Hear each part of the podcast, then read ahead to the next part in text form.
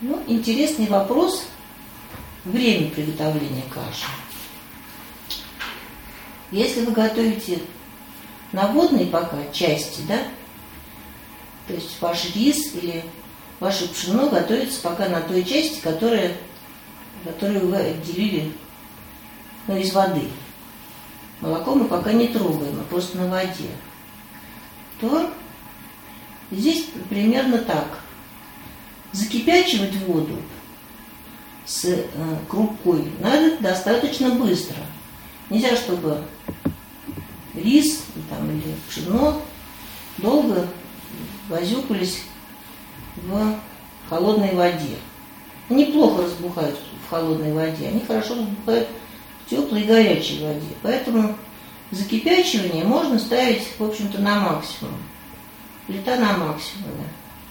Но как только у вас закипело, у вас не должно быть кипение ключом, так, чтобы вот вся кастрюля там со дна, так сказать, была в бурных таких ключах, все там выскакивало из, из миски. Варка каши – это такой момент, даже, можно сказать, это не варка, даже а томление крупы. То есть быстро закипятили воду, дальше вы переключаете на умеренный огонь. Что такое умеренный огонь? Ну, несколько булек должно все время на поверхности быть. Вот она, я, ясно, что температура 100 градусов, но какой-то вот такой такого выкипания, то есть тогда вам просто понадобится больше воды долить, она у вас вся в пару идет при бурном кипении.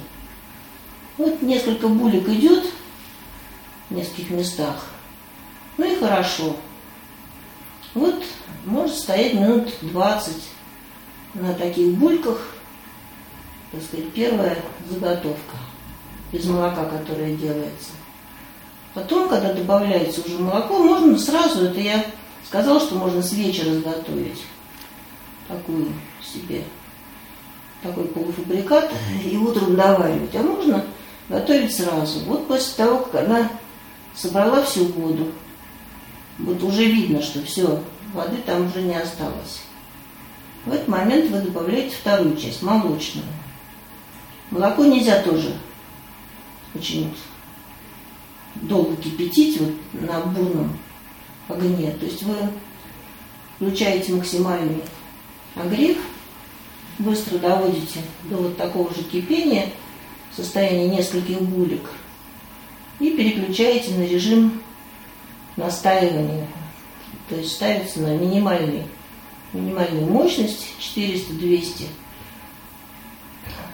энергия, то есть там какие-то нижние значения – на плите. Дальше она вот так стоит, там и булькает. Даже можно закрыть ее полностью крышкой. Она может, если крышка тяжелая, даже ее не приподнимать, а просто там томиться и впитывать эту всю воду, которая там, всю жидкость, которая там кастрюле находится. Если у вас кастрюля открыта с кашей, то у вас верхние слои будут всегда крупы твердые, вода будет выкипать, понадобится ее больше – понадобится ее доливать. В общем, это уже, конечно, сильно осложняет приготовление. То есть желательно экономить вот эту жидкость, которую я сказала, чтобы она бурно не выкипала, чтобы она работала на вашу крупу. Она нагрета, она уже ароматная, и нужно, чтобы она сохранялась там внутри кастрюли. Значит, в целом приготовление рисовой и пшенной каши, пшенной каши может занять где-то до полутора часов. Ну, то есть вот она у вас 20 минут она у вас на воде, потом примерно там, полчаса она на молоке вот так стоит, доходит. Потом она накрывается матрасиком, значит, стоит оставшееся время остывает под матрасиком медленно, потому что она же накрыта специально, чтобы она томилась. То есть до момента подачи на стол может пройти там до полутора часов. Это очень такие длительные процессы. Ну, общем, они вполне оправданы. Результат оправдывает. затраты. Что касается кашек других, овсянка в целом готова минут через 15. Если она закипает 5 минут, через 10 минут стоит, то, в общем-то, через 15-20 минут ее можно есть. Гречка готовится и того меньше. Гречку обычно я довожу до кипения в ее объеме воды и накрываю крышкой. Дальше я вообще ее не кипячу. Я накрываю ее крышкой, ставлю на 200, такую самую маленькую, еще 5 минут она там стоит.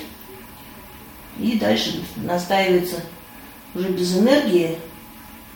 Значит, ее можно там в течение 20-25 минут, там 30 минут уже начинать есть.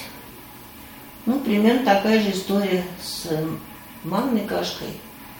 Она тоже требует длительного такого настаивания после окончания варки, чтобы все, вся крупа, которая там есть, чтобы она превратилась в кашку.